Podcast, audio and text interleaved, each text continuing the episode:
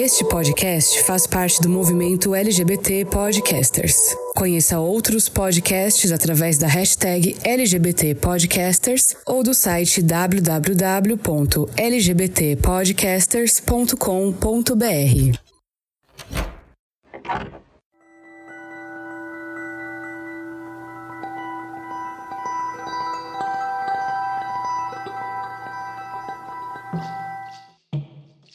Era uma vez uma terra habitada por pessoas que tinham tudo o que precisavam ao seu redor. Eles eram muitos, com línguas, culturas e nomes diferentes, mas uma coisa em comum: todos viram suas vidas mudarem de repente quando barcos estrangeiros chegaram um dia em suas praias. De lá para cá, muitas coisas aconteceram. Suas terras foram roubadas, sua cultura diminuída, sua população quase dizimada, suas crenças satanizadas e suas falas caladas. Atualmente, entre outras coisas, eles lutam pela chance de serem ouvidos, e nós do Fora do Meio queremos ouvir essas vozes. Enquanto nós discutimos diariamente questões de homofobia, é importante contextualizar que foram eles as primeiras vítimas desse mal, importado junto com as caravelas em 1500. Acredita-se que o primeiro ser humano morto por ser LGBTQIA+, nessas terras, foi um integrante do povo Tupinambá, um Tibira, como eram chamados as pessoas homossexuais que executavam tarefas atribuídas às mulheres e faziam papel sexual passivo nas aldeias. Sob o pretexto de purificar a terra de suas maldades, franceses, liderados pelo frade Yves Devreux, perseguiram, julgaram, batizaram e condenaram à morte um tibira com um tiro de canhão em 1914. Essa violência não parou na colônia. Até hoje, temos indígenas assassinados, roubados e destituídos de sua cultura por nossa sociedade eurocentrista. Isso inclui eu e você, que fomos contaminados por ela. Hoje, nós temos a oportunidade de ouvir e conhecer um pouco mais o outro lado dessa história. Eu sou Fernando Arazão e esse é o Fora do Meio, podcast que faz parte da rede LGBT Podcasters, que você encontra no arroba Fora do Meio Podcast no Instagram ou Fora do Meio Pod no Twitter, que te convida a fechar os olhos, esquecer tudo o que você já ouviu sobre os povos indígenas até hoje e abrir a sua mente para ouvir o que eles têm a nos contar. E nesse armário aberto, eu tenho a honra de receber convidados mega especiais para conversar comigo sobre um tema que a gente não tá muito acostumado, né? Eu já na produção desse podcast, eu já aprendi várias coisas e eu quero, gente, já começar agradecendo muito a presença de vocês aqui no Fora do Meio para conversar com a gente sobre a questão indígena, sobre essa ótica LGBTQIA+, né? Que é uma coisa que nós normalmente não estamos habituados porque a gente não escuta falar muito, porque a mídia, por exemplo, exemplo, né, que é a nossa grande referência, fonte de informação, não fala, exceto quando chega em abril, né? Convidados, eu vou pedir para vocês, por favor, se apresentarem para a audiência do Fora do Meio. Boa tarde, né? Me chamo Pedro Henrique Cariri, conhecido também como Itaú Cliara Cariri. Sou conselheiro distrital indígena daqui da região de Crateús. Sou militante do Levante Popular da Juventude. Faço parte também da liderança da Juventude Indígena de Crateús. Sou representante LGBT de Crateús, da etnia Cariri. E estou na luta, né, para estar tá diante das nossas obrigações e deveres, né, de onde a gente tem que se pôr no nosso lugar, né, porque o Brasil é indígena, então a gente luta pela terra, uhum. a gente uhum. luta pela paz do Brasil, né, que o Brasil é terra indígena, né, primeiros habitantes da, do Brasil eram os indígenas, né, até hoje são os indígenas, mas infelizmente veio essa colonização e tomou de conta. Quero aqui agradecer, antes de iniciar um evento tão potente, para depois me apresentar, dizer que sou sapatão, que não é minha missão ter o menu configurar. Eu sou Aurita Tabajara, nascida longe da praia, fascinada pela rima e melodia da jandaia. No Ceará foi a festa, meu leito foi a floresta, nas folhas de samambaia. Minha essência ancestral me encontra cordelizando, em amparo faz-me existir e ao mundo eu vou contando. Que a minha forma de amar ninguém vai colonizar, da arte vou me armando. Filha da mãe natureza, mulher guerreira eu sou, com a força feminina cinco séculos atravessou, cada vez mais sábia e forte. O meu medo é a morte que o preconceito gerou. Hoje essa mulher levanta com letra e voz autoral contra toda violência por um amor ancestral, de um corpo ensanguentado usado sem ser amado, mas com espírito imortal. Minha avó é referência desde o tempo de menina, até me tornar mulher. As histórias que ela ensina me incentivou a falar que a mulher tem seu lugar e é raiz que nunca termina. Seu pouquinho da Urita, Tabajara, nasci e cresci aqui, no topo da Serra da Ibiapaba do estado do Ceará. Sou escritora, conhecida como a primeira cordelista indígena no Brasil. E é isso. Sou Yaque Campa, Tiguara, daqui de Crateús, Sertão, Ceará. Sou ativista indígena, fundadora do coletivo Caboclas, que é indígena LGBTQIA de Crateús. Sou integrante também da Juventude Popular Levante. Sou atriz, sou sapatão e é isso.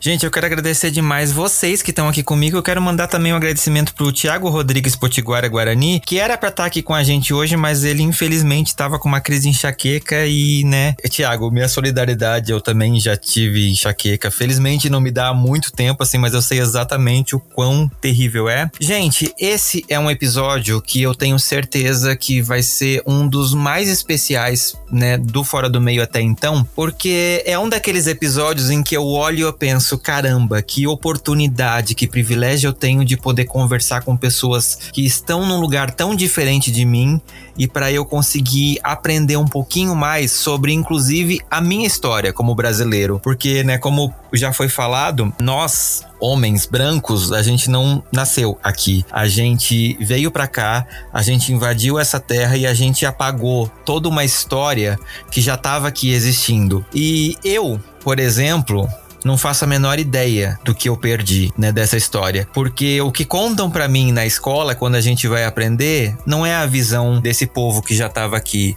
é a visão da galera que invadiu e inventou a história. Então eu tô muito honrado por estar tá aqui. Gente, eu quero que vocês me ajudem, né, e contextualizem um pouquinho pros ouvintes do Fora do Meio, que provavelmente, como eu também não tenho muito contato com a cultura indígena, como que vocês veem, como que vocês sabem, como que é historicamente a visão dessa não heterossexualidade, né, dentro das etnias indígenas? Como que a população indígena olha para isso e olhou no passado? Vocês têm um pouco essa bagagem para compartilhar com a gente? A heterossexualidade, né, hoje em dia, é o que a gente está fazendo, né, no nosso cotidiano, né, de estar tá quebrando esse, esses paradigmas, é, de estar tá quebrando esse preconceito, porque nas épocas atrás, né, nos séculos atrás, já existia essa prática de, de capacidade da, das pessoas poderem se relacionar né? Como assim os egípcios, né? Na, na Grécia Antiga,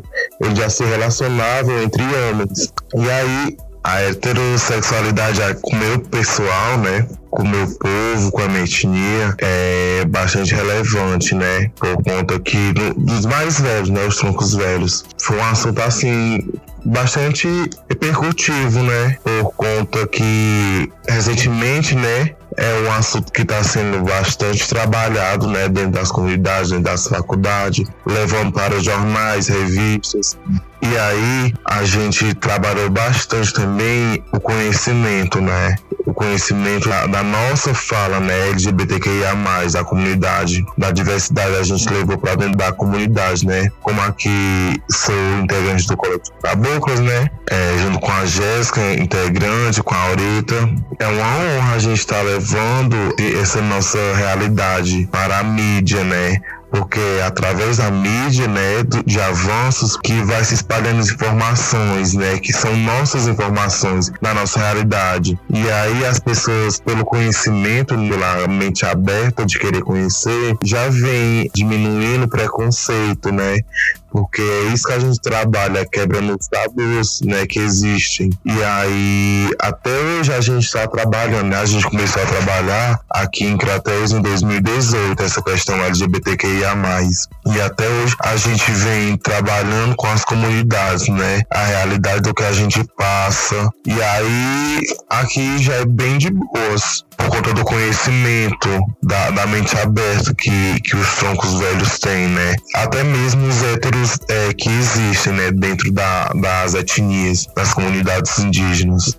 Acho que é das perguntas mais difíceis pra gente. Porque nós sabemos, sim, como Pedro já falou, isso já existia, não existia, né? Naquele tempo, antes que essa colonização chegar, né? Os portugueses, gente, era como Tibira, para quem não sabe, né, o Tibira foi o primeiro indígena que levou a homofobia do Brasil. E todos nós, naquele tempo, os nossos antepassados, é, os nossos ancestrais eram libertos, né? Antes dessa heterossexualidade. Mas podia ficar com, com a mulher, pode ficar com um homem, com os companheiros. Era todo mundo livre naquele tempo. Aí veio a colonização, a religiosidade, né? capitalismo acabar com isso. Mas eu acho que a gente está lutando muito contra isso, né? Esse sistema cis, que está muito grande dentro da comunidade indígena, né? Hoje a gente não tem o direito de pegar na mão da companheira, de São Toré, se beijar, né? Porque tem muita a religião está sendo muito grande. Mas nós estamos acabando, quebrando esse plataforma, né? Mas a gente vê que é um sonho pra gente ainda voltar todo mundo a ser liberto. Eu acho que até, assim, uma família tradicional, né? Tem que ter, ter família, o marido com, com a mulher, ter filhos. Por que, que a gente não pode ter? A gente pode sim, né? Podemos ter filhos também. Nós LGBTs, indígenas, pode ter, criar uma família também. Mas infelizmente, contra isso, o capitalismo acabou com isso, a nossa liberdade. Mas já estamos aqui, cortando, né? Quando a gente vai se referir aos povos indígenas, a gente precisa ter muito cuidado, né, de não generalizar, porque nós somos mais de 300 povos indígenas no país, mais de 274 línguas faladas, e cada povo, cada etnia tem a sua realidade, a sua cultura, a sua tradição diferenciada, né? Por exemplo, o povo Tabajara, somos povo Tabajara que tem três estados, que é o Ceará, o Piauí e a Paraíba. Mas esses três povos, eles têm culturas e tradições diferentes, mesmo sendo o povo Tabajara, entende? Uhum. Então, o, o, que eu quero falar, assim, pelas as minhas pesquisas e estudo, conversa com os mais velhos também, né? Por exemplo, a minha avó, que hoje tem 92 anos, né? Existe uma época, por exemplo, lá no século XVI, que existe documentos que falam sobre isso, que os povos eram livres, né? Como falou a Jéssica. Não existia essa, essa coisa de é, tem que ser o homem e a mulher, né? Uhum. Eram livres. E, e aí o que colocou isso na cabeça das pessoas foi a questão da religião, né? O catolicismo que veio dizer que era pecado, né? Se você. Tudo era pecado nas culturas indígenas, tudo era pecado. Sim. Né? Inclusive a nossa cultura, os nossos rituais, era pecado. E aí isso foi passando de geração em geração, porque aconteceu o um massacre, né? Se você fizer isso, você vai morrer, você, enfim. E aí as pessoas, os, os indígenas tinham medo de morrer e uhum. acabavam sem falar, né? Não é que escondia, mas é o medo de, de ser eliminado. E hoje o meu povo, por exemplo, o povo Tabajara ainda é um povo muito reservado, né? Por, por, por medo, né? De, dessa questão do massacre mesmo. Mas eu já fui vista, por exemplo, como a menina má da má influência, né? A má influência da comunidade, mas hoje eu já percebo que eu sou vista como referência, né? Então isso para mim, tipo, não é uma comunidade em peso, mas que já eu acho eu penso que eu já dei um grande passo de ter escrito a minha história, né? Que quando o meu livro Coração na Aldeia e Pés no Mundo, que é autobiográfico, literatura de cordel foi lançado, que, que ganhou aí o mundo. Porque eu falo assim, as pessoas não são obrigadas a me aceitar, mas eu exijo que me respeitem, né? Eu acho que com o lançamento desse livro eu ganhei respeito, né? De pessoas que não me respeitavam e depois que tiveram contato com o livro, é, passaram a ver, a conversar comigo de uma forma diferente. E essa é uma luta que eu vejo que não é só minha, né? É de muitos, muitos indígenas.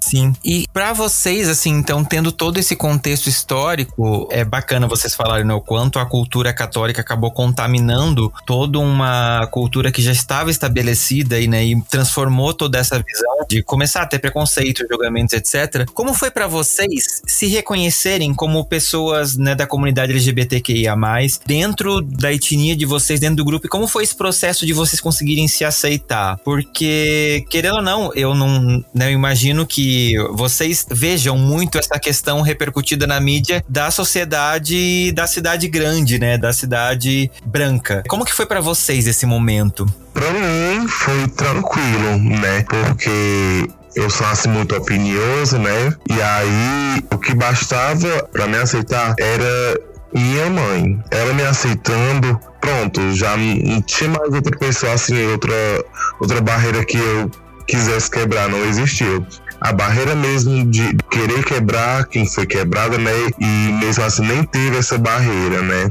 De preconceito foi com a minha mãe, que ela me aceitou de boas. Mas na, na comunidade indígena é, já foi tranquilo também, né? Por conta mesmo, já por conta das conversas, né? Dos diálogos que a gente estava trabalhando, né? A gente começou a trabalhar. E foi isso, né? É, é o trabalho da, da comunicatividade, que a gente teve de colocar nossa cara a tapa, assim, de falar eu sou gay, eu sou bi, eu sou pan, eu sou trans, né? Isso ajuda bastante nessa questão de diálogo de pesquisas, né? Porque além de, desses diálogos, tem essas pesquisas, né? Que ajudam a pessoa até mesmo se descobrir o que realmente é, né? E é isso. Na minha concepção, a minha vivência já foi bem tranquila, graças a Deus. Mas claro, tem aqueles ataques, né? Que não é diretamente a você que vai ter aqueles ataques, né? Vai ser assim por trás, né? No popular, eles falam pelas costas.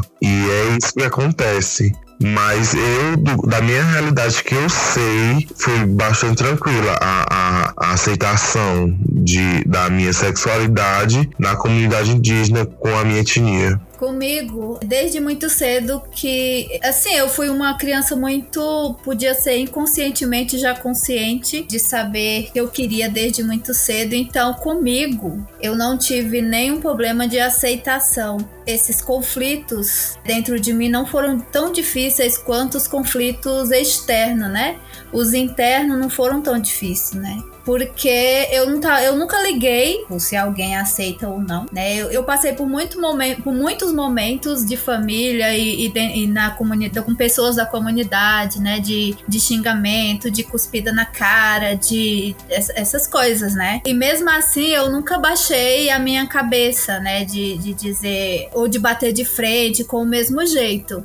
Até porque eu sempre, a pessoa que desde muito cedo, né, sempre me incentivou a dizer que lembrasse do meu nome, que significa pedra de luz, e que eu nunca deixasse ninguém cortar as pontas das asas secretas que eu tenho, que é a minha avó. Então, a minha avó, ela sempre foi essa pessoa de me dar força da questão da palavra, né? De contar histórias, de, de me fortalecer nas contações de histórias do sagrado da vida. Então, eu fui crescendo sabendo que o meu povo tinha essa coisa do casamento, né? Do casamento do homem e, e da mulher e que tinha que formar família. E eu me casei, me casei não, né? Tipo assim, né?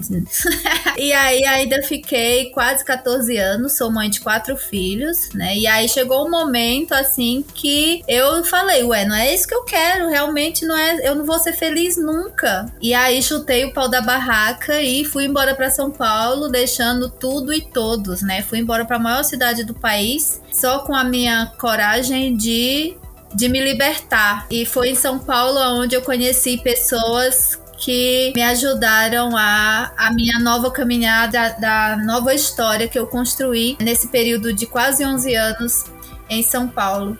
E aí, continuar do, da, da caminhada, sempre teve pessoas que de ficar falando que isso não é coisa de Deus, que isso que eu ia pro inferno. É, se eu for pro inferno, quem vai sou eu, não é de ninguém, né? Então, ninguém se preocupa com a minha felicidade. E aí, na época que eu fiz magistério indígena, eu tinha 19 anos, 19 para 20 anos, quando eu iniciei o magistério. Eu, eu faço parte da primeira turma de magistério indígena aqui do, do, do Ceará. E foi quando eu conheci meninas lésbica também dentro do movimento indígena. Assim, conheci, eu sabia que era, mas que eram.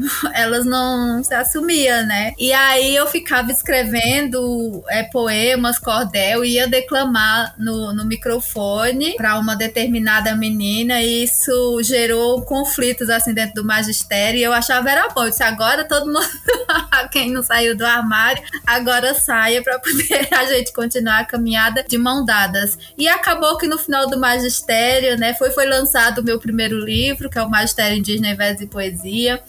E sempre a gente tem que entender que nunca vai acabar a questão do preconceito 100%. Sempre vai ter alguém que vai falar alguma coisa. Mas é uma coisa que eu sempre digo: você não é obrigado a me aceitar, mas eu exijo respeito né? Porque hoje eu tenho uma família, eu sou casada com uma menina, já tem 10 anos, eu tenho minha filha de 15 anos que mora com a gente e, e vim morar bem no meio assim da, da minha família e que até agora, sim, se tem alguém que não aceita, mas que me respeita e que isso. E também eu encontrei uma família que é o coletivo, né? O Caboclas é um coletivo assim onde todo mundo conversa, fala das suas dores e a gente vai se fortalecendo juntas, né? Juntos né, Jéssica?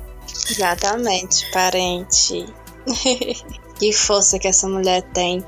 Eu acho que o meu processo de aceitação não é aceitação, né? Foi bem lento, assim, um pouco, né? Porque é, todos nós somos de retomada, né? Nós aqui do Nordeste viemos um apagamento muito forte. E, mas assim, com 15 anos de idade, a, a, gata já se escapa. Se escapa é uma coisa assim que a gente utiliza muito. e, e, tra e traz das bichas. E, mas foi difícil. Eu comecei com meus 15 anos de idade, mas eu queria já dizer para todo mundo que gostava de mulher, amava mulher, queria mulher. De qual forma que eu posso estar tá falando isso? Eu namorava, ainda eu namoro com ela ainda, com não indígena. E minha irmã pegou, sabe? Falou assim: Não, então não falava que não gostava. Aí foi o momento assim mais difícil para mim, né? Que cheguei, falei para minha mãe, pro meu pai. E são duas lideranças indígenas, né? Meu pai é o pajé minha mãe foi uma liderança muito forte entre as mulheres indígenas. E daí foram dizer, chamar meu pai, dizer que isso não existia, não podia, que Pajé não tinha uma filha sapatona. Isso machucou muito, né? Fizeram rodas de conversa para me chamar a atenção, doeu, afastei dentro do movimento indígena quatro anos, estou falando do meu povo, não o movimento indígena todo, no meu povo, Patiguara. E foi um processo bem lento. E daí eles me chamaram de volta, me convidaram em 2016. E voltei e eu disse, só vou votar quando me aceitaram o jeito que eu sou. Mulher indígena sapatão. E daí eu fui começando o processo, como que eu posso falar com os lideranças, como que eu posso apresentar algo. Encontrei um livro que é muito importante. É um escritor indigenista branco, mas ajuda muito assim para nós que somos se libertar, né? Porque já não basta ser indígena, como a sociedade diz, já não basta ser indígena, tem que ser sapatão. E a gente recebe muito preconceito por ser indígena, ainda mais levantar a bandeira LGBT indígena. Fui encontrei um livro que se chama Existe Índio Gay, que é do Estevam, né? Comecei a ler, li, e aí foi dando essa referência. E daí eu comecei a pesquisar, sendo pesquisando, a bicha ama pesquisar as coisas. Encontrei a história do Tibira, né? No começo eu falei que o, o Tibira foi o primeiro indígena 1614 que foi morto, né? Pelo catolicismo. Foi que uma parte foi queimada e a outra parte foi jogada pela boca do canhão, né? E foi o primeiro indígena que levou a homofobia aqui no Maranhão, né? E daí eu fui mostrando a eles conversando com eles. Aí em 2018, a Iaquecã começou a andar nas comunidades de volta, encontrando as bichas indígenas de volta, conversando com, com outro cofundador, que é o Tiago, que era para estar tá aqui. Muita força para ele. E a gente começamos a conversar e convidamos o Pedro, convidamos o Renato Tapeba, Matheus Tremembé e começamos a fazer uma roda de conversa para fazer algo que é para começar, né? Nessas comunidades, porque como a Aurita falou, a gente temos várias, é um processo assim, são diferentes, né? A minha etnia potiguara é diferente da etnia tabajara, cariri, cada um tem seu costume. Eu não posso chegar numa aldeia tabajara sim, no mesmo mesmo meu costume, não, tem que ser, né, do jeito que tá lá. E daí foi um processo bem difícil. E hoje coletivo Caboclos fortalece muito os nossos parentes do estado de Ceará que foi o primeiro coletivo assim, ser no sertão, ser no sertão de Crateús, e fundar um coletivo que serve para todo o estado do Ceará e abrir as portas, porque a gente tem que abrir. E a gente está aprendendo, como se diz, a não binaridade também dentro do movimento indígena. Porque esse sistema cis foi o capitalismo que inventou, né? Então é isso, a gente está aprendendo também a não binaridade para para saber mais, né? Então foi um processo bem difícil da de aí a Kekanzinha. Gente, mas é muito bacana ouvir essas histórias de vocês e, assim, pelo que vocês falam, né, dá pra ver o quanto o, os reflexos, né, da colonização realmente, né, entraram nisso. Vocês percebem que, querendo ou não, houve um processo de desconstrução de vocês mesmos para vo até vocês chegarem, porque assim, falando da minha história um pouquinho, né, para os ouvintes do Fora do Meio já estão cansados de, de ouvir, mas eu sempre falo assim que quando eu comecei a me entender como um cara gay, eu olhava para o que eu via na televisão, né, nos anos 90 e ao meu redor eu não conseguia ver aonde eu me encaixava, porque as referências que eu tinha do que era ser gay era uma coisa tipo engraçada, era tipo Vera Verão, era tipo programa do Zorra Total. E eu olhava e pensava tipo assim, gente, mas eu não sou nada disso, eu não pareço com isso. Quem sou eu afinal? O que que eu sou? Vocês tiveram um pouco isso também, essa questão de como se reconhecer fazendo parte de uma etnia indígena que não é representada na mídia e ao mesmo tempo tendo que passar a se entender como LGBT, tendo as cobranças da sociedade, né? Como a Aurita falou, que ela acabou casando, por exemplo. Como que vocês enxergam essa, esse reflexo da colonização, né? Da, da cultura europeia nesse momento de vocês conseguirem se olhar no espelho e dizer, opa, eu sou uma pessoa gay, eu sou lésbica. Como que foi para vocês? Bom, já para mim, eu não tive essa coisa, né, de se encaixar, ver qual era, assim, um gênero como eu me encaixava, né? Foi dado, entendeu? Já foi, ah, eu sou gay, pronto. Já foi bem assim, bem decidido. Eu acredito que, não sei, porque da hora até ficar assim, meu Deus, será que eu sou pan? Será que eu sou bi? Será que eu sou gay? Até hoje eu ainda tô nesse, nesse negócio, né? E é isso. Sim. Pedro, desculpa perguntar, mas que idade você tem? Eu tenho 19. 19. É, querendo ou não, você já cresceu numa sociedade que já tava conversando um pouquinho mais sobre isso. Eu acho que isso deu uma facilitada, né? Sim, deu uma facilitada enorme, entendeu? Que não teve esse, esse negócio de preconceito na família.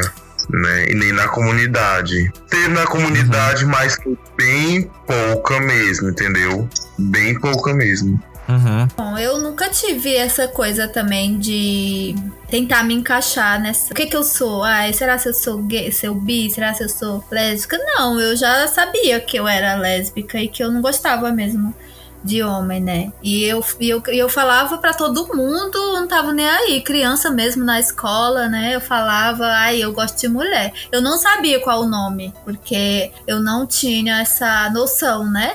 Esse conhecimento. Então eu dizia, eu gosto de menina. Aí dizia assim, ai, tu tá doida? Não, eu, eu gosto e eu me sinto tão alegre, né? Quando eu era criança na escola, eu me sinto tão alegre. Quando eu sentava no colo da professora, a professora cheirosa, nossa, como era bom sentar no colo da professora, professora cheirosa, né? E aquilo me dava uma alegria, sabe? Então eu fui entendendo que era, era nos braços de outra mulher que eu queria estar, sabe? E foi o tempo mais difícil na minha vida, foi o tempo que eu fiquei casada, né? Com o pai das minhas filhas, foi a época que eu achei que eu ia mesmo morrer de depressão. E... Só que eu nunca pensei em, em suicídio, essas coisas, não. Nunca isso passou pela minha cabeça. Eu sempre uhum. acreditei no amanhã, que amanhã alguma coisa ia chegar e que ia ser melhor. Diferente do Pedro, eu tenho 42 anos, né? Então a minha época já foi bem mais complicada, assim, nessa questão do, do preconceito, né? A gente tinha que ter muito sangue uhum. no olho, como diz a minha avó,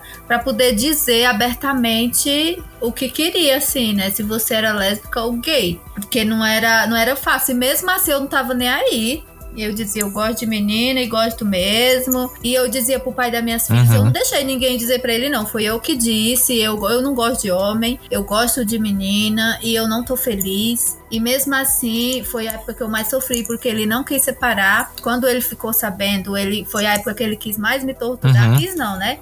Foi a época que aconteceu mais tortura psicologicamente. E é tanto que essa história ela se repete, né? Assim, no, na minha, no meu caso, quando eu fui embora, eu perdi guarda dos meus filhos, eu, eu paguei pensão até 2018, né? Até a outra, a, a caçula morar comigo, teve toda essa questão de justiça. E eu perdi a guarda das minhas filhas justo por gritar ao mundo que eu sou lésbica. Porque eu ia ser mal influência para as minhas filhas. E a de 13 anos, quando ela completou 13 uhum. anos, ela foi crescendo, ouvindo que a mãe dela era coisa do demônio, enfim, com a, já a adolescência chegando já é difícil. A menina sumiu de casa também aos 13 anos. Ficou 5 anos sumida, fora de casa, sem ninguém saber aonde e tal. Tava com um cara e agora recentemente apareceu, né? Agora já vai fazer 18 anos e, vive, e tá enfrentando os desafios do mundo dela, né? Enfim, então essa história é porque, não sei, gente, eu creio que a minha ancestralidade ela é muito forte né? Por eu não ter. Eu nunca caí assim. Lógico que eu choro, eu fico triste, Sim. mas eu nunca fui essa pessoa de cair e não ter certeza de levantar. Então, eu passei momentos muito difíceis quando eu tava casada. Internamente, dentro da comunidade, é, foi a época de que eu tinha terminado o magistério, já estava em sala de aula. Vem a questão de, dos pais, né? Porque eu não escondia, não. Se estava numa reunião e tinha oportunidade de falar, lógico que eu não saía gritando, gente, eu, né? Se precisasse, eu saía mesmo. Mas quando eu estava numa reunião e tinha oportunidade de falar e tocar no assunto, eu falava com todo o peito aberto né? E eu sempre fui essa pessoa de enfrentar, né? De falar mesmo. Não bater de frente com a pessoa, a pessoa me xinga, eu ia xingar também, do mesmo jeito. Não. Eu ia pedir, existe alguma força maior, eu sei que existe e que a mente dessas pessoas vai mudar. Eu sou feliz assim. Eu não quero ser infeliz para poder estar dentro de uma caixinha que a sociedade quer que eu me encaixe. E aí comecei a escrever muito sobre isso, enfim. Essa sou eu. Sim. Aurita, deixa eu aproveitar, né, já que você falou essa questão da idade, que a gente já é de uma geração anterior, né? Quando você estava ali, adolescente, etc., tinha alguma referência dentro da sua etnia, dentro do seu grupo, que você conseguia se espelhar ou não? Foi uma descoberta meio solitária? Saber que tinha, eu sabia, só não eram assumidas, né? Mas eu sabia que eu tinha, eu até cutucava ainda, né? Tipo, cutucar com vara curta. Mas era aquela coisa do medo, né? Aquela, ai, não, né? Não, ninguém, ninguém ouviu falar, ninguém é isso, ninguém não sei o quê. Mas eu sabia, desde, eu, gente, desde muito cedo, eu, olhar, eu olho pra uma mulher, ela pode estar no salto que ela tiver, mas se ela for lésbica, eu sei, eu conheço, né? Então, no movimento indígena que eu olhava, batia o olho, eu tinha certeza que era. E o pior que não era um uma, duas, né? E ninguém se assumia. E eu ficava. Por que será, né? Que as pessoas não querem se assumir. E ao mesmo tempo respeitava, né? Por medo, tem a família, aí tem a comunidade. Às vezes é pessoas de frente do movimento, né? Que não quer. A luta indígena já é uma luta tão difícil, já é uma luta tão complicada, ainda a pessoa ainda é mais, uhum. sabe? Aí sempre sempre respeitei, assim, mas eu mesmo fazia questão, filho, de falar, cantar, escrever, declamar. E até hoje eu sou assim.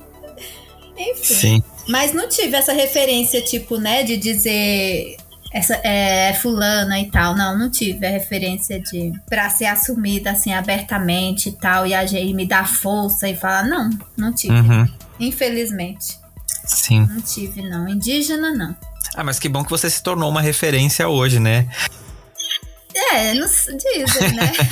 O que, que você acha, Iakekan? A Aurita, ela é sim referência, principalmente na juventude atual de agora, né? Eu, com os meus 23 anos, conheci a Aurita, não tá com muito tempo, mas assim, eu li o livro dela, foi das referências, sabe? Que me encantou uhum. demais, mostrei pros meninos também. Mas o Thiago já conhecia ela, né? A gente tava conversando e tal. Sobre. Sim. É a pergunta. É, assim, pra mim, quando a gente que somos do sertão, trabalha muito, né? E, tipo, me chamava muito de menino macho, né? Menino macho ali, porque a gente.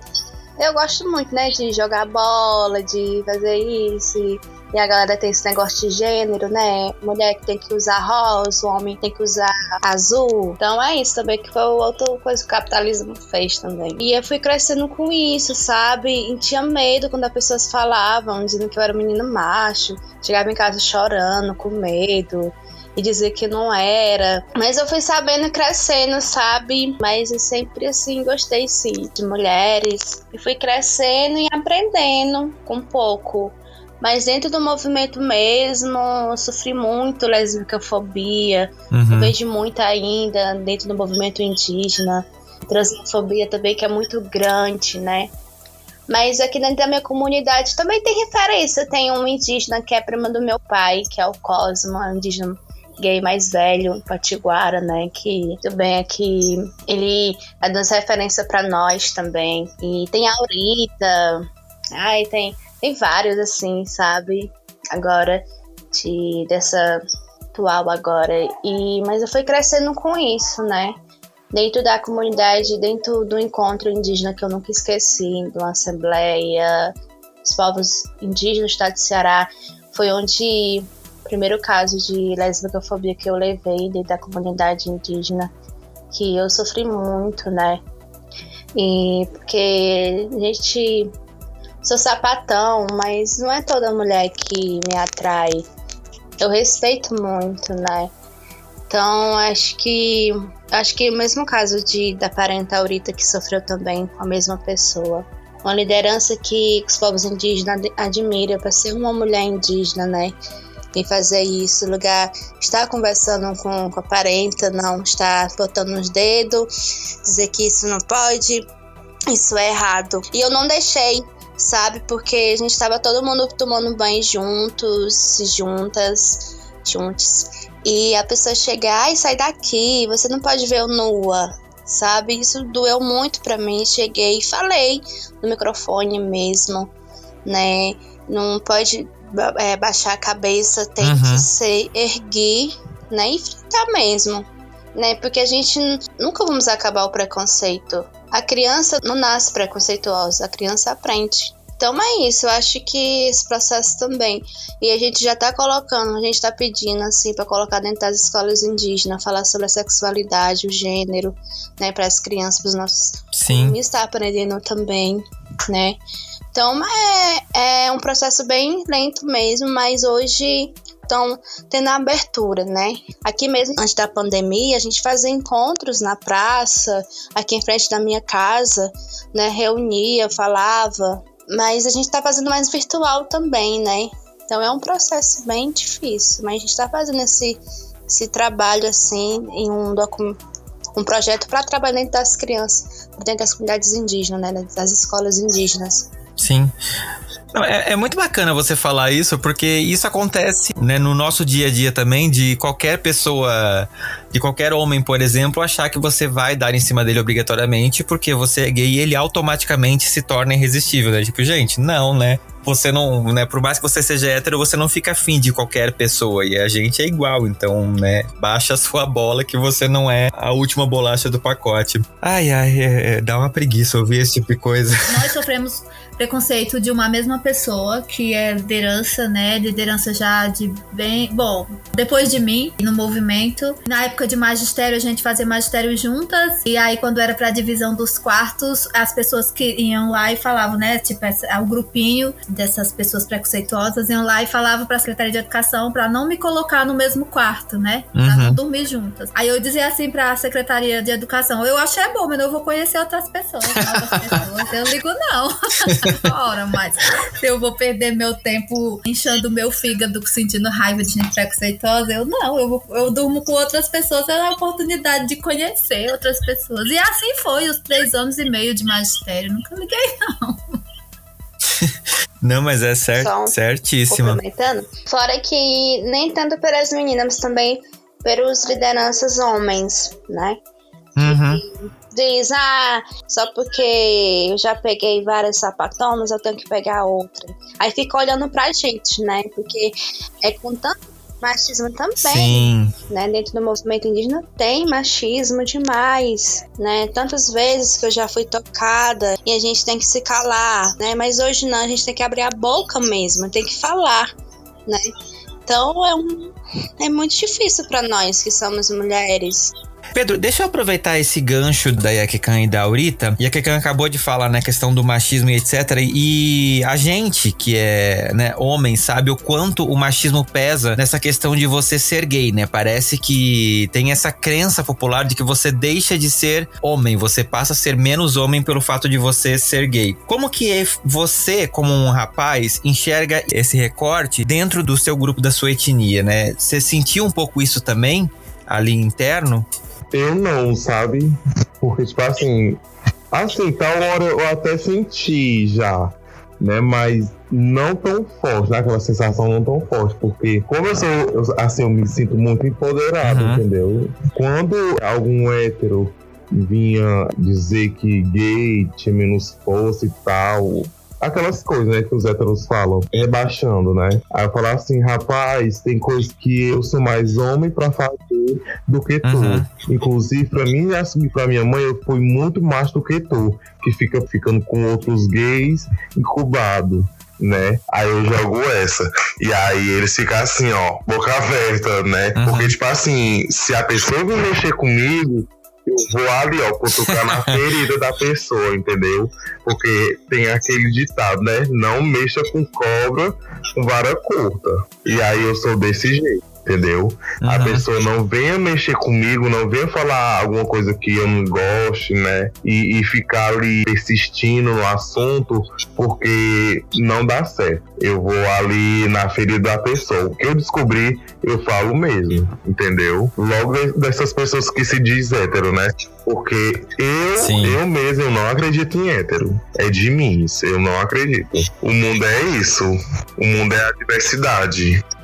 E, gente, a gente, né, falando um pouquinho sobre o recorte indígena, a gente acaba vendo, e eu até falei antes da gente começar a gravação, eu já fiz alguns episódios aqui no Fora do Meio falando da luta LGBT do ponto de vista das mulheres, do ponto de vista da negritude, né, do gay padrão branco, né? A gente nem precisa porque a mídia faz isso pela gente. O que, que vocês enxergam que são as principais diferenças da questão indígena dentro da luta LGBTQIA+.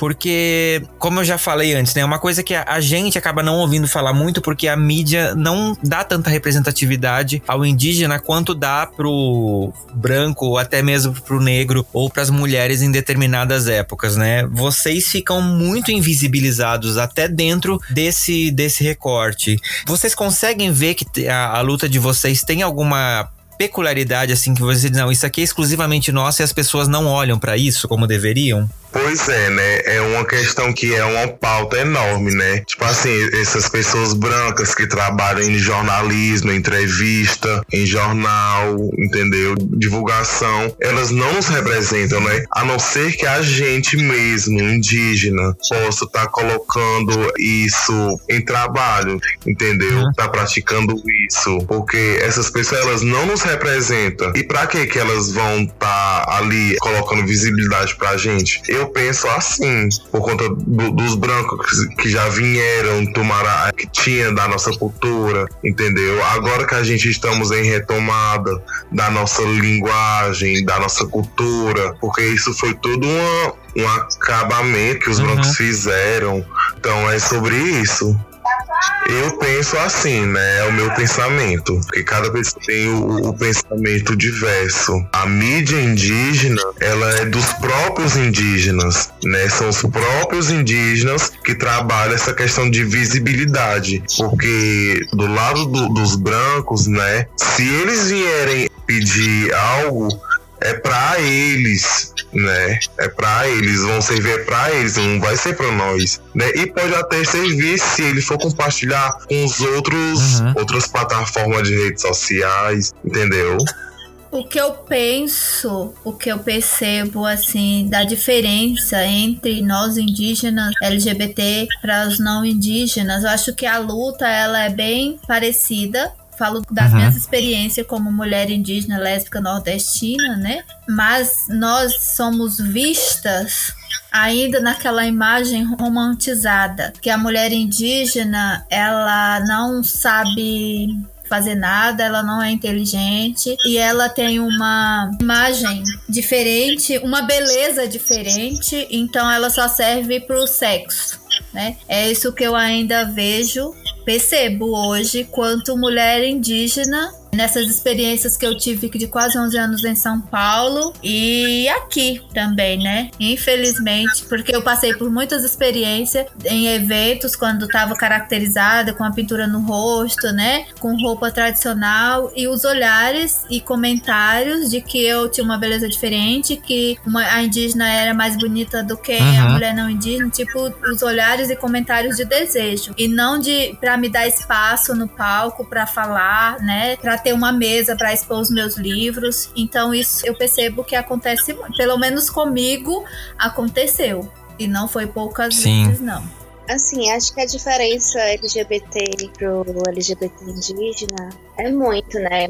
A gente vê que tem muita visibilidade. Até a população negra, preta, né, pretos, tem mais visibilidade que os próprios indígenas. Assim, eu tenho um caso agora, né, que está em mídia toda sobre, acho que é um deputado, acho que é um deputado que assumiu agora sua, sua sexualidade, agora que é gay, todo mundo tá aí. Mas a gente sabe, nós não esquecemos que ele é bolsomínio.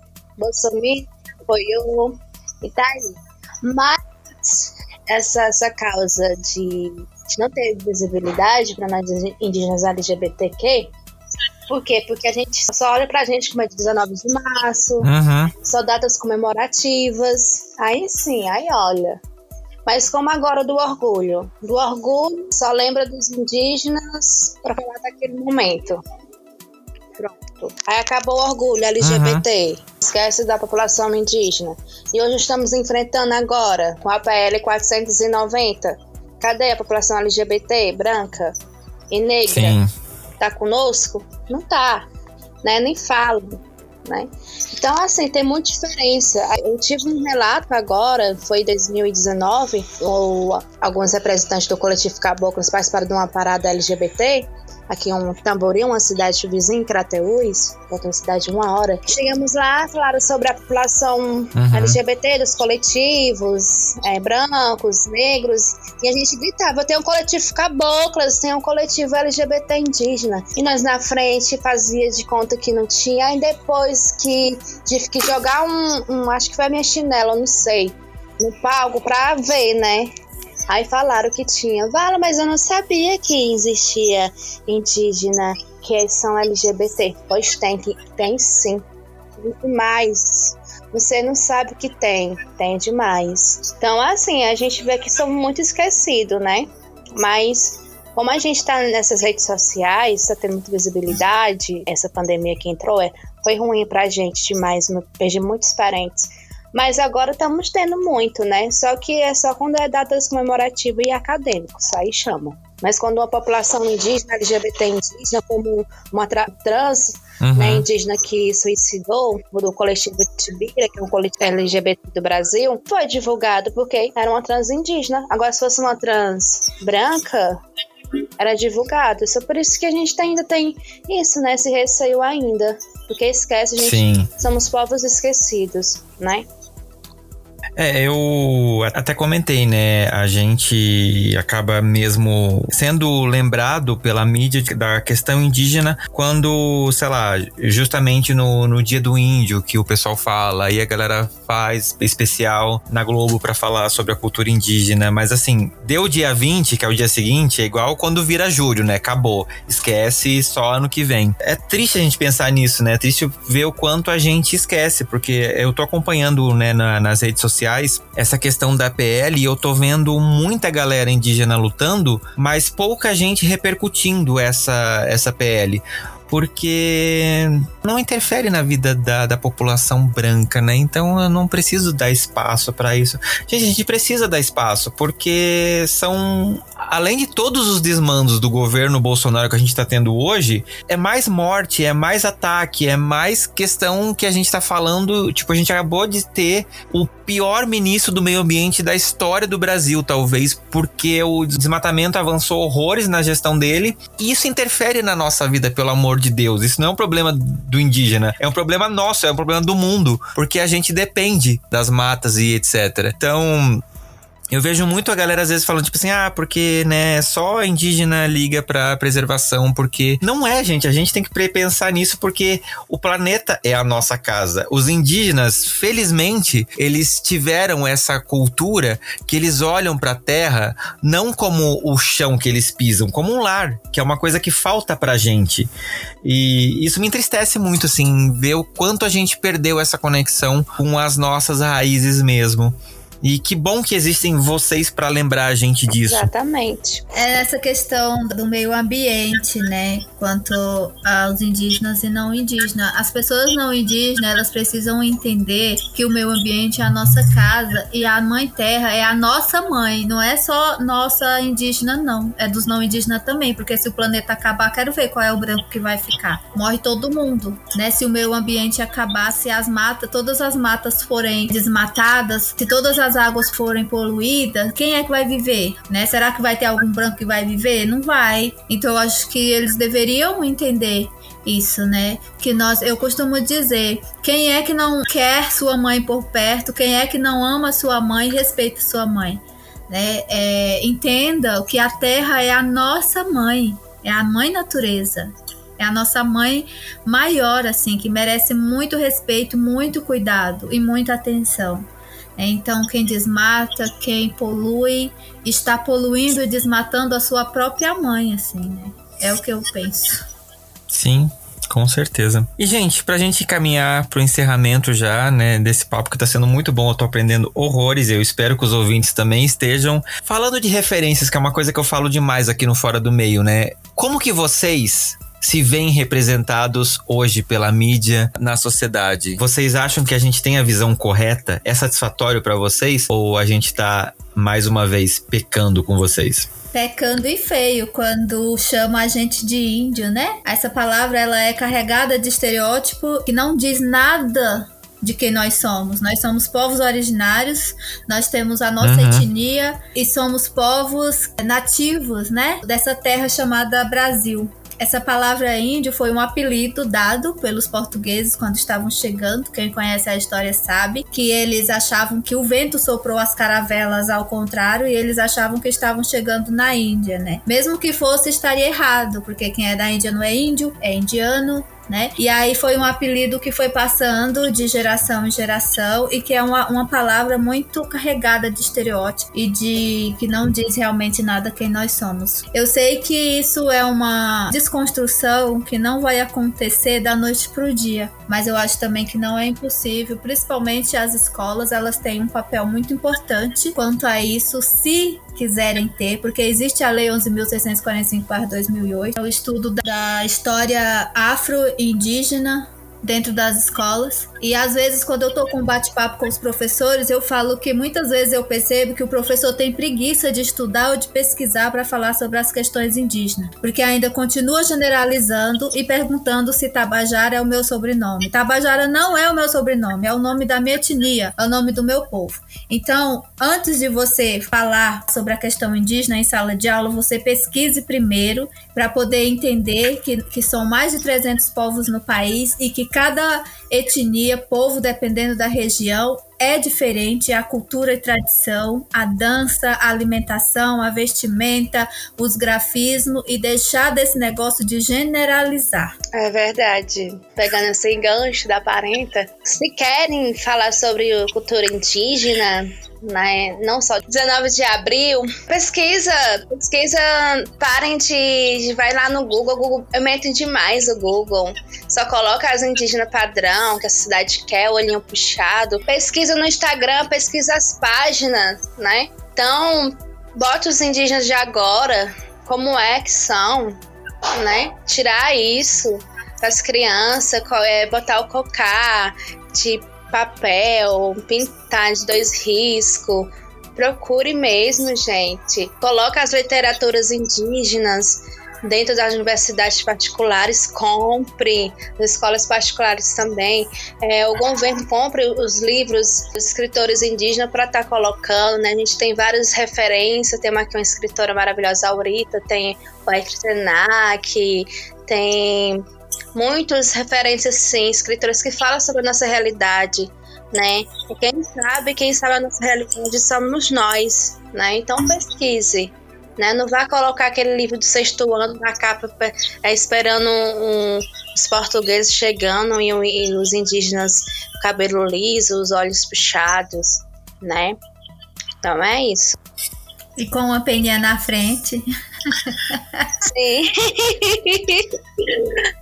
É, continuando aqui o, o, encarregamento né, da fala é, sobre isso mesmo. Já aconteceu de professores virem perguntar, né? Porque o nome da, da aldeia onde eu moro é Maratoã. E aí, Maratoã é uma árvore, né? Que cresceu ali na, na região. Esse professor, ele veio me perguntar o que era Maratoã. Aí eu fui, eu fui, eu só falei por alto, né? Aí lá que eu já cacei em todo canto, já cacei no YouTube, já cacei no Google.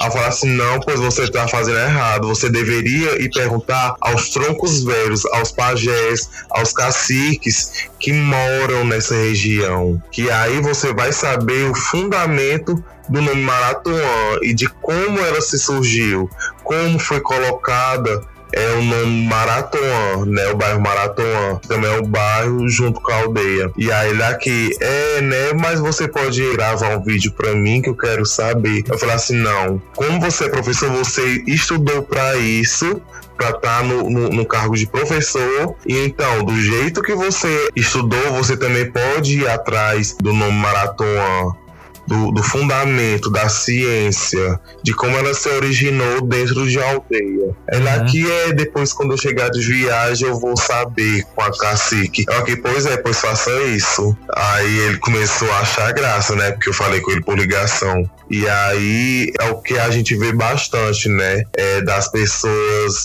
deixando o estudo, né? Dos povos originários de lado e só, e só falando sobre o que tem nos livros didáticos, né, que é uma pura mentira, porque a, a, nossa história dos povos indígenas, elas são poucos relatadas, né, em escolas, nas escolas de hoje. E aí é difícil a gente estar tá falando, né, sobre, sobre isso nas escolas, né, porque a gente não tem também o apoio dos professores, né, como a, é, na sala das meninas aí atrás.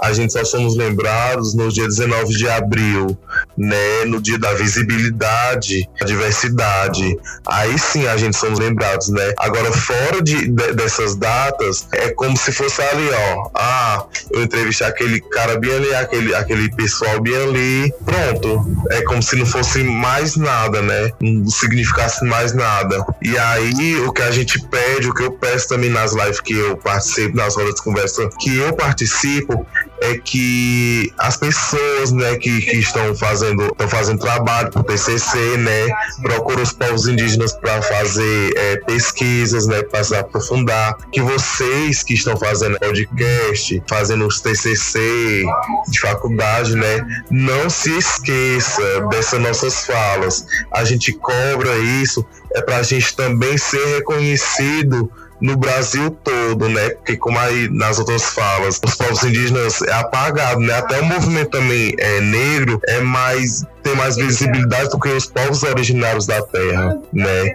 Então sempre quando eu, me lembro eu peço que a gente possa ser lembrado. Uhum. Se fala na, da educação, eu sinto muito essa questão da desvalorização dos povos indígenas, né? Por exemplo, eu sou contadora de história, sou cordelista, né? E aí tem muitas vezes que no 19 de abril, o meu dia é ter o meu celular tocando alguém, um professor pedindo um vídeo para passar na sala de aula, para falar como que é, não sei o que, para falar põe você falar aí vestida de índio para os meus alunos, não sei o quê.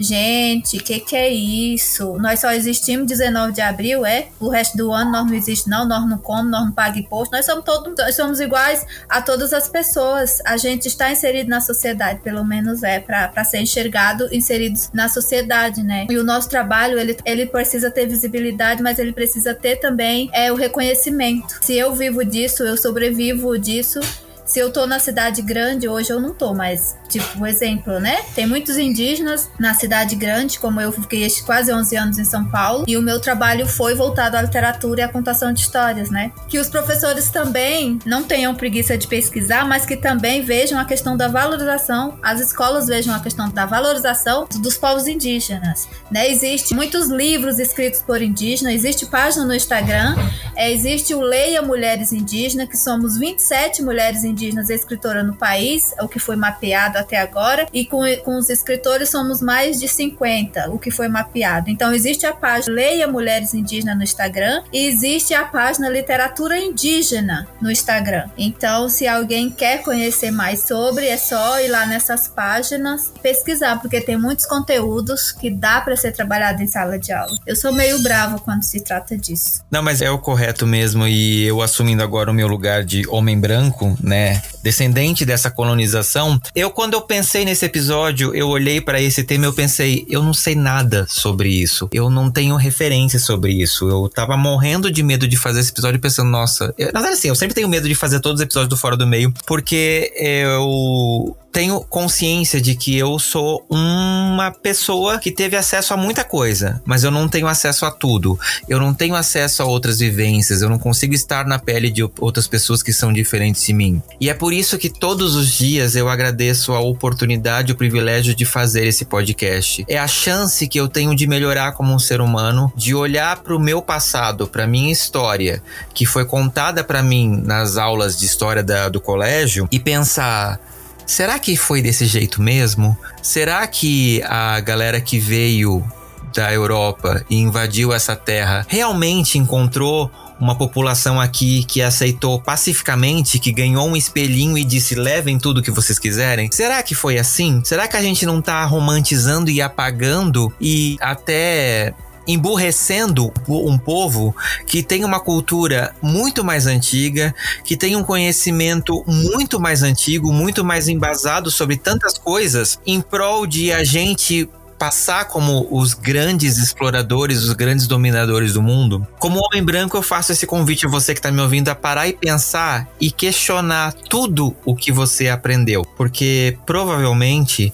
a história que te contaram não é tão bonita assim. Ela tem muito sangue, ela tem muito estupro, ela tem muita coisa feia que a gente hoje precisa encarar. E não para poder consertar, porque não tem conserto. O que foi feito nesses 500 anos de história tá feito, mas pra gente conseguir reparar algumas coisas. E isso vale tanto para o movimento indígena, tanto para as mulheres, tanto para o movimento negro e para o movimento LGBT e todas essas minorias que a gente finge que não existem.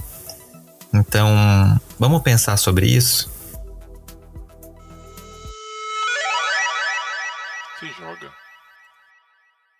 E no Se Joga desse episódio, eu vou deixar para vocês mais uma indicação de um livro que eu recebi por causa da nossa parceria com a Companhia de Letras, que é um livro muito bonitinho. Se você, como eu, cresceu nos anos 90, você vai se deliciar com todas as referências e é um quadrinho super delicioso de acompanhar. O livro, ele se chama Arlindo e ele foi escrito pela Luísa de Souza. Gente, é muito fofinho, é muito fofinho de verdade. Eu li ele assim muito rápido e deu pena quando acabou, porque ele é muito gostoso. Recomendo para vocês, então, que gosta de quadrinhos, que gosta de uma historinha fofa, o Arlindo que é muito sensacional, de verdade. E convidados, o que, que vocês deixam de lição de casa para a audiência do Fora do Meio? Gente, a lição de casa para vocês que eu vou deixar é que vocês possam visitar troncos velhos, né?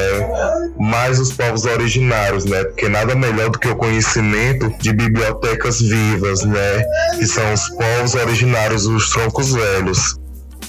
Vamos lá, eu, eu vou indicar algumas pessoas que, para vocês também conhecer, tem Jenny Nunes, que é outra parenta que fala sobre muito sobre gênero né, indígena, e Kunato Chá. Tem João Nim Potiguara, que é um que fez agora escrever um livro muito importante, né, uma trajetória, história sobre o Tibira, né, dentro do teatro, dentro da literatura, que importante. Tem a própria Aurita também. Tem um documentário, tem dois documentários muito importantes. Foi o primeiro documentário que teve, foi no, na página Preludar, falando sobre indígenas LGBT, onde eu participei junto com Neymar e com três travestis indígenas também.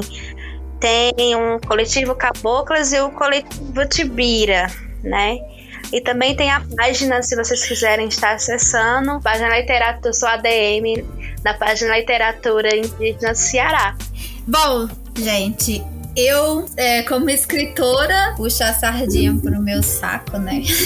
Indicar o meu livro, quem quiser ter acesso e conhecer mais sobre a história de uma mulher indígena LGBT, é em literatura de cordel, que muitas pessoas acham que o cordel ele deve ser escrito só por homens, que só o homem sabe escrever cordel. Agora a escrita tem dona, né? Mentira. Que a mulher indígena ela pode fazer o que ela quiser e está inserida em todos os espaços, basta ela querer. Tem o meu livro Coração na Aldeia e Pés no Mundo, né, que é um livro autobiográfico em literatura de cordel, com xilogravuras originais da Regina Drosina. Está disponível na Livraria Maracá. E também lá vocês vão encontrar livros de outras autoras indígenas também. É bem provável que das 27 autoras indígenas, lá vocês podem encontrar também. Fiquem alertas aí às minhas redes sociais, né, se puderem, porque logo logo vai ser lançado o meu filme também, filme que conta a minha história, Mulher Sem Chão. E quando ele for lançado, quando for para lançar, eu vou jogar nas redes sociais. O meu Instagram é ita, ita, ponto tabajara e no meu Facebook Aurita com TH Tabajara. E o canal do YouTube é Aurita Tabajara, que é um canal de contações de histórias. E quero muito agradecer ao Fernando, aos parentes, por esse momento de roda de conversa, esses aprendizados que a gente está aprendendo a todos os momentos com as pessoas que a gente escuta. E agradecer aos ouvintes, né, ao nosso público que tem a paciência também de nos ouvir, escutar. Obrigada, gente também, né? Peguei esse gancho. É só procurar Yaquicão, Potiguara, tô lá vários conteúdos. Tem todos os tipos de conteúdos, né? LGBT, indígena, sobre a cultura indígena do Ceará, no sertão de Crateús, né? Porque a gente aqui temos 15 povos, mas tem outros povos que não só tem 15 povos, mas tem povos também que estão em retomada. Quero que vocês sigam também a página Coletivo Caboclas Indígenas LGBT Carateus, que tá lá vários conteúdos, tem história, biografia de indígenas do estado do Ceará, live também, para vocês tirarem alguma dúvida. E é isso, quero agradecer também, né, Fernando, por ter convidado nós para estar hoje aqui falando sobre um pouco, né. E obrigada, Caturité, e muita força para vocês. Cheiro no cangote de cada um. E vou deixar aqui meu Instagram, né? Que é P underline Henriques, né? Sou ativista lá, eu também tô postando o nosso dia a dia, né? O que a gente trabalha na comunidade, né? E meu Facebook é Pedro Henrique.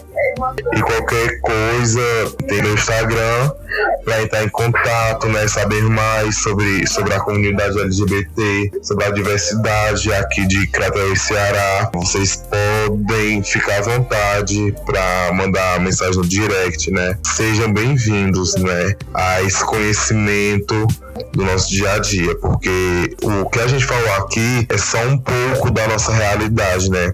Porque nada tem a acreditar do que você vê para crer. E então é isso. Obrigado pelo convite aqui do Fernando, né, para estar tá gravando esse podcast e agradecer também a calma que vocês vão ter para estar tá ouvindo aqui um pouco da nossa realidade. E gratidão, beijos. Muito, muito, muito obrigado. Eu tô muito feliz com esse elenco que eu reuni para esse episódio. Eu tô aqui com o coração quentinho. Foi um episódio que eu com certeza aprendi muito. Eu espero de coração que todos os ouvintes do Fora do Meio também. Não tenho palavras para agradecer vocês, né, estarem aqui comigo. E é isso, eu espero de coração que esse seja um episódio que faça diferença e que seja um marco para muita gente que possa olhar e dizer: nossa, eu não sabia disso, agora eu aprendi que esse é o objetivo desse podcast existir, não é? Gente, é ouvinte, se você não segue o Fora do Meio, por favor, segue a gente lá no Fora do Meio Podcast no Instagram ou Fora do Meio Pod no Twitter. Manda um e-mail, conta pra gente o que você achou desse episódio no fora do meio podcast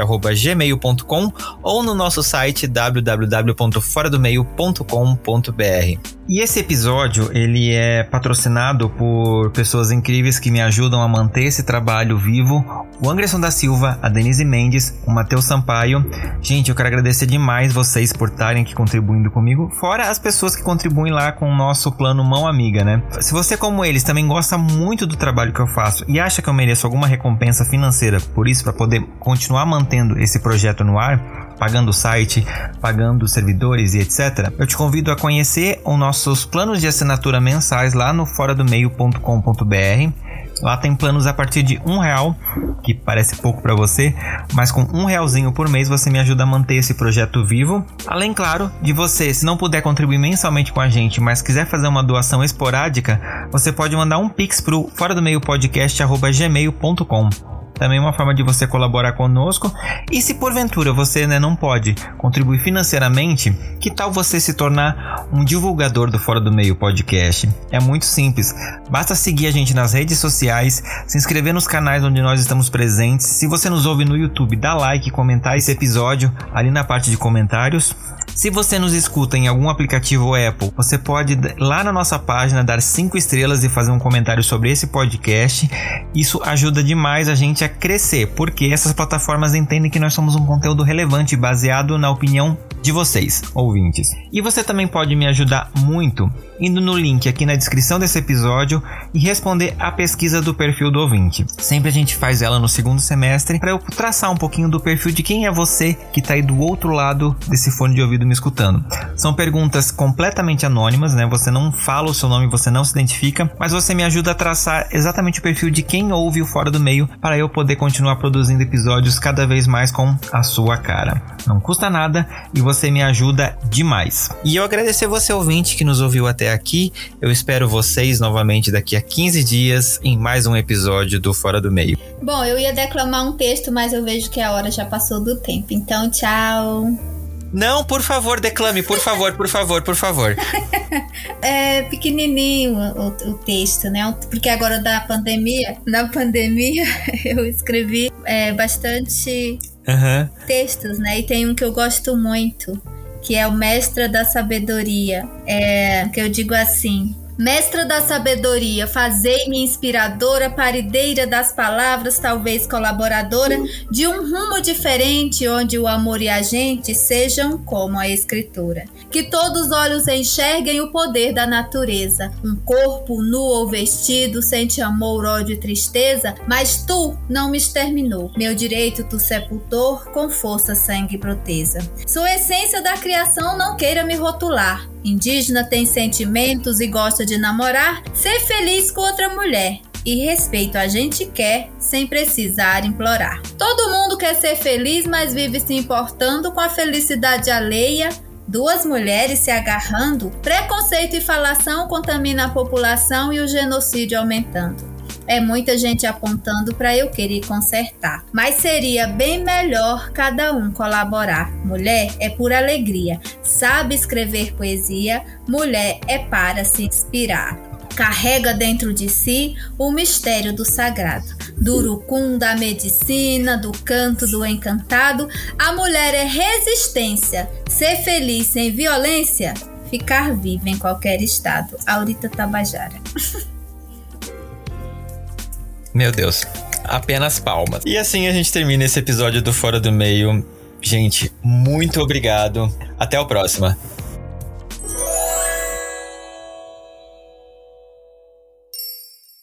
Este podcast faz parte da Podcast. Conheça os demais programas da rede acessando podcast.com.br.